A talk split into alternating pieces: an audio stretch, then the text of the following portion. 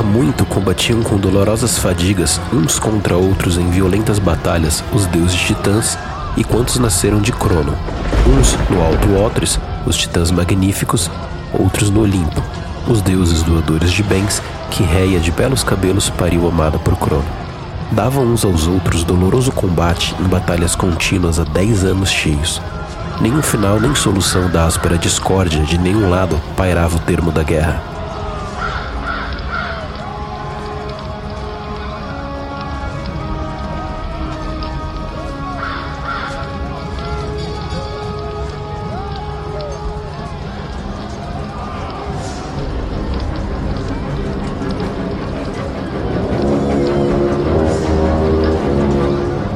Seja bem-vindo ao Drop de Insônia. Eu sou David. E eu sou Tião. Este é o especial Mitologia e você conhecerá a história da criação do homem segundo a mitologia grega.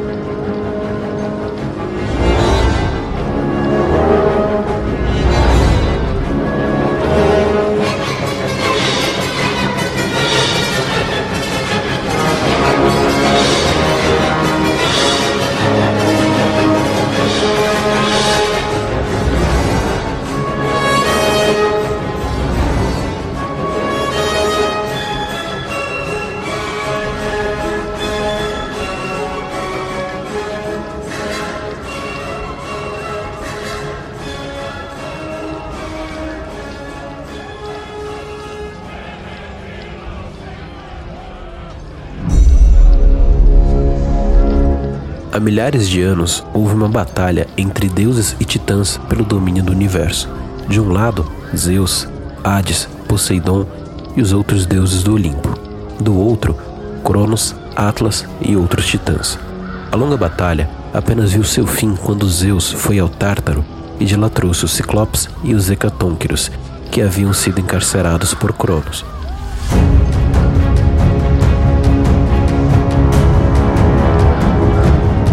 É aqui que conhecemos o titã Prometeu. O nome Prometeus do grego significa antevisão, aquele que vê antes. Prometeu era filho de Jápeto, um dos primeiros titãs.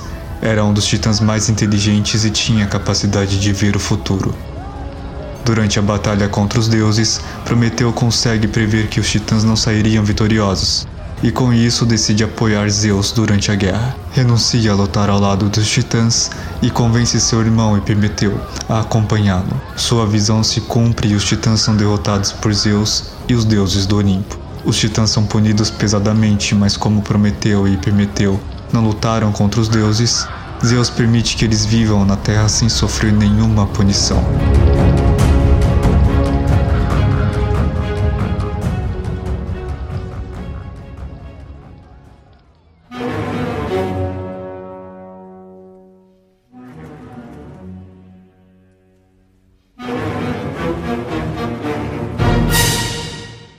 Epimeteu era o irmão mais inocente de Prometeu.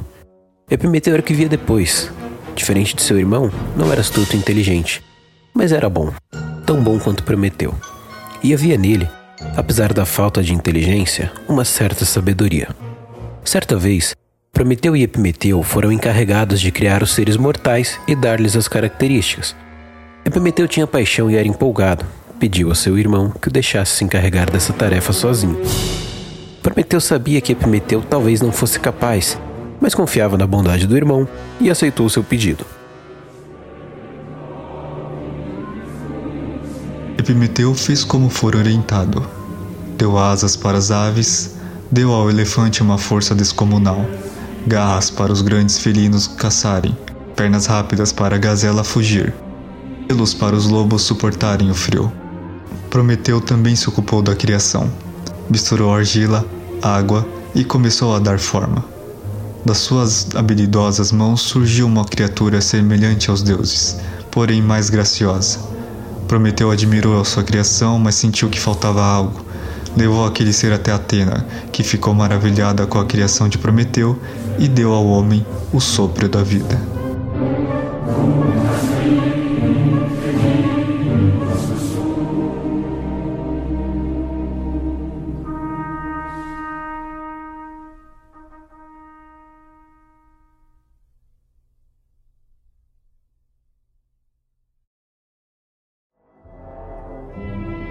Prometeu de início deu o fogo ao homem, símbolo do conhecimento e ferramenta crucial para a evolução humana.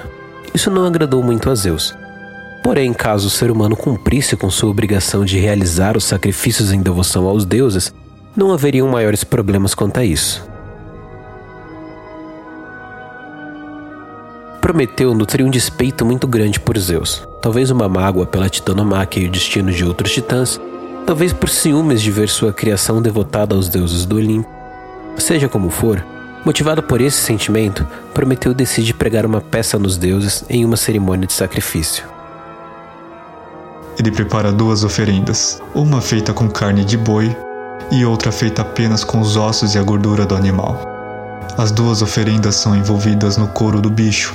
A que continha a melhor parte, a carne, parecia menor e menos atraente, enquanto a pior oferenda era grande e vistosa. Prometeu, conhecendo os deuses, sabia que Zeus escolheria a oferenda mais bonita. E por isso, justamente para testar o caráter dos olimpianos, sugere a escolha da oferenda menor. Zeus não aceita a sugestão e pega a oferenda maior. Ao abri-la, percebe que foi enganado por Prometeu e se enfurece.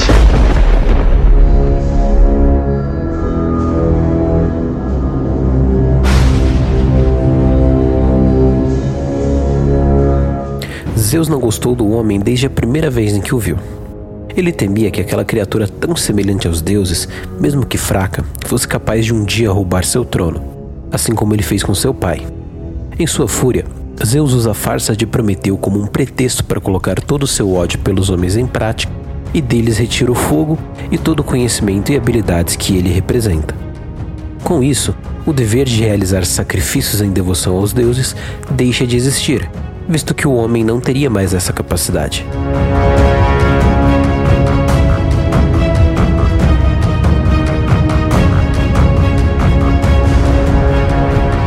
Prometeu amava sua criação, mas temia por ela. Epimeteu havia feito um bom trabalho distribuindo as características dos outros animais, mas sem o fogo, perto dos outros seres, o homem era muito frágil. Se escondia nas cavernas, não tinha capacidade de se defender de nenhum predador, não conseguia se comunicar bem com seus semelhantes. Prometeu não se alegrava com isso. Decidiu que algo deveria ser feito.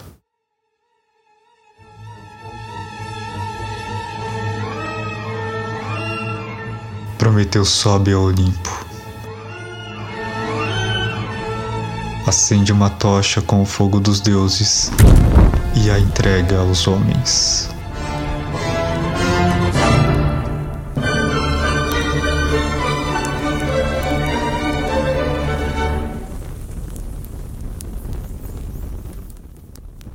Encobre o teu céu, ó Zeus, com um nebuloso véu, e semelhante ao jovem que gosta de colher cardos, retira-te para os altos do carvalho ereto. Mas deixa que eu desfrute a terra, que é minha, tanto quanto esta cabana que habito e que não é obra tua. Tu me invejas. Eu honrar a ti? Por quê? Livraste a carga do abatido? Enxugaste por acaso a lágrima do triste? Por acaso imaginaste num delírio que eu iria odiar a vida e retirar-me para o ermo por alguns dos meus sonhos se haverem frustrado?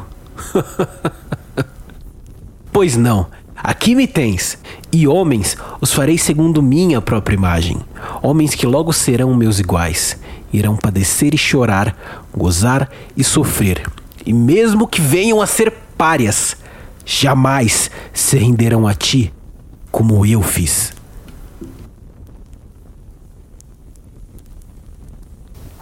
Os homens já haviam tido acesso ao fogo, mas agora, sem a necessidade de devoção aos deuses, o fogo era mais bem aproveitado. Em pouco tempo, o homem aprende a se comunicar, cria ferramentas e as domina, cria vilas, domina os outros animais e alcança seu lugar no topo da hierarquia animal. Zeus não tardou a perceber o que Prometeu havia feito e, farto de suas atitudes, decide puni-lo. Prometeu é acorrentado no cume do Monte Cáucaso, onde uma águia deveria comer o seu fígado ao fim da tarde. E assim é feito. Porém, a imortalidade de Prometeu não permitia que ele morresse, pois seu fígado se regenerava a cada noite, e no próximo dia a ave voltava para se alimentar novamente. O castigo deveria durar 30 mil anos.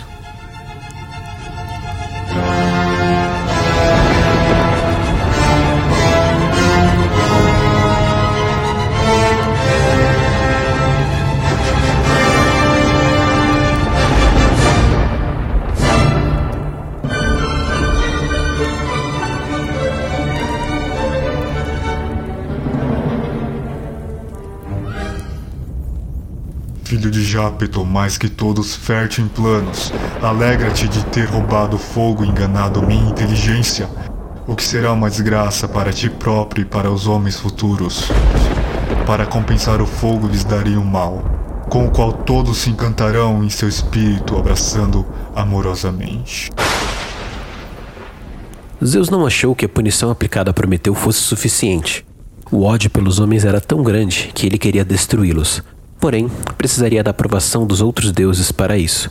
Sabendo que nunca conseguiria essa aprovação, Zeus chama seu filho Hefesto e pede para que ele crie um ser tão lindo que poderia infectar o coração dos homens. Este ser era completamente vazio, como um vaso, e isso fazia parte dos planos de Zeus. O Olimpiano pede então para que cada um dos deuses dê uma característica para aquele ser.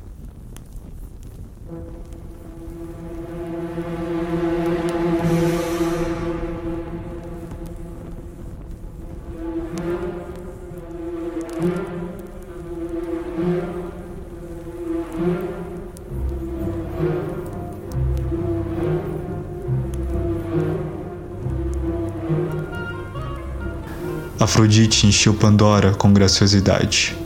Atena lhe ensinou a tecer. Hermes dotou Pandora com uma mente desvergonhada e um caráter fingido. As horas lhe deram belos cabelos e a enfeitaram com flores primaveris. Hera, por sua vez, agraciou Pandora com a curiosidade. Por fim, Hermes a presenteou com a fala e a batizou de Pandora, aquela que recebeu os dons de todos os olimpianos.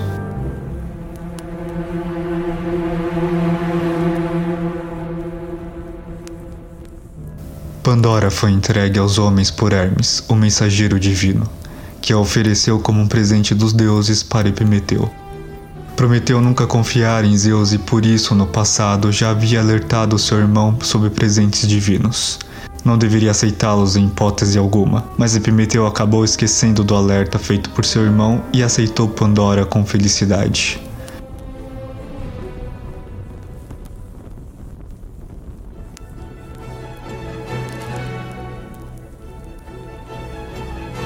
A origem da caixa de Pandora é desconhecida. Alguns dizem que a caixa foi enviada à Terra junto com Pandora. Outros dizem que a caixa era um item de Epimeteu. Seria a caixa de onde ele tirou as características que distribuiu aos animais, deixando guardado nela apenas aquelas coisas que não eram agradáveis ao mundo. Fato é que Pandora não deveria abrir aquela caixa pois sabia-se que as coisas mais horríveis eram mantidas ali dentro. E Epimeteu, apesar da sua ignorância, a havia alertado sobre isso. Infelizmente, a curiosidade de Pandora falou mais alto, e como Zeus previu que aconteceria, um dia Pandora é consumida por essa curiosidade. Após abrir uma pequena fresta da caixa, todas as maldades e coisas ruins emergem dali. Pandora é atirada para longe enquanto a miséria, a pobreza, os vícios, a inveja e todos os males saem da caixa. Verdadeiros demônios se espalham pelo mundo. No desespero, Pandora consegue correr até a caixa e fechá-la.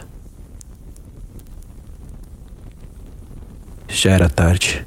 Todas as coisas que estavam dentro da caixa já haviam escapado, exceto por uma única coisa: a esperança.